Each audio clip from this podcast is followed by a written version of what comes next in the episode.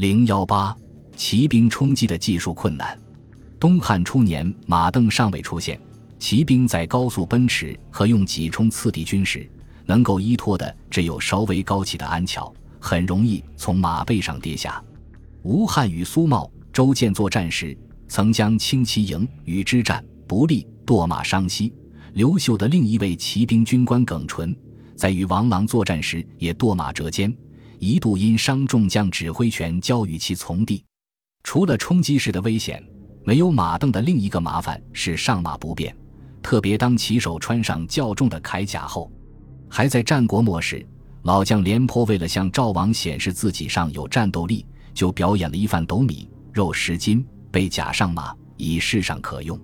东汉初，刘秀准备征讨南方五溪蛮，擅长指挥骑兵的马援主动请战。也向刘秀做了这种展示。时年六十二，帝敏其老，未许之。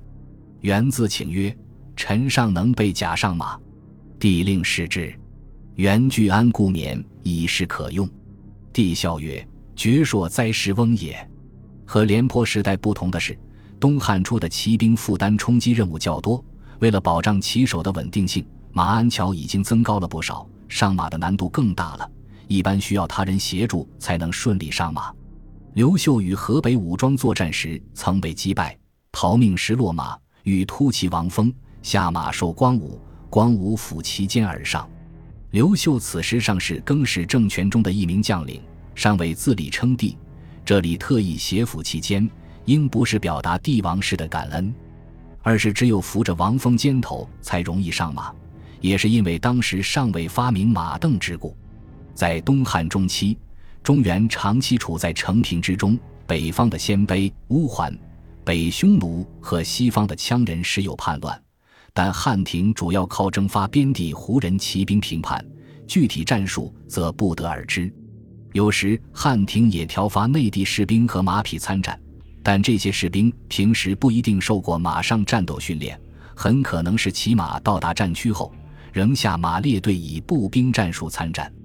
比如东汉安帝元初六年（一百一十九年），鲜卑入马城塞，杀长吏，夺辽将军邓遵发鸡舍士三千人，又发鸡舍士三千人，马三千匹，亦渡辽营屯守。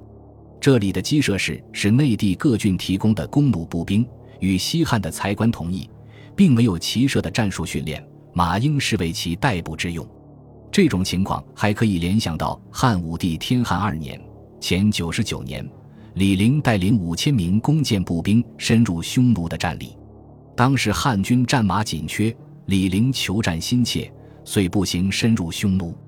如果他们能够获得足够的战马，应当也是做行军代步之用。